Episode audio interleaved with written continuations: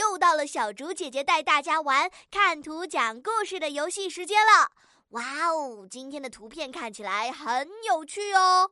小朋友们，你们觉得图中是什么地方呢？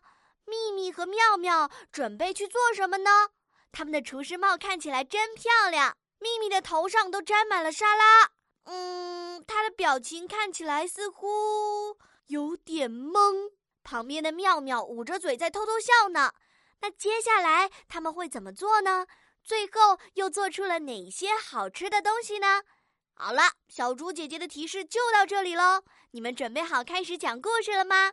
请先点击暂停播放按钮，然后根据图片内容来留言区给小竹姐姐讲个故事吧。小竹姐姐在留言区等你们哦。